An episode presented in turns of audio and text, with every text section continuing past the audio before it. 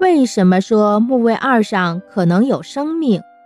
在一九七九年三月，当美国发射的旅行者号空间探测器飞越木星近空时，曾意外地发现木星的第二颗卫星木卫二具有非常奇特而与众不同的外貌。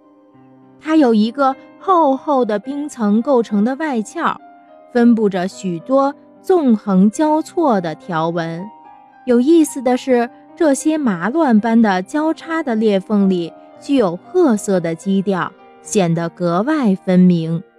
经过进一步研究，这些条纹是冰壳反复破裂形成的裂缝。光谱分析表明，它们很有可能是有机化合物的反应。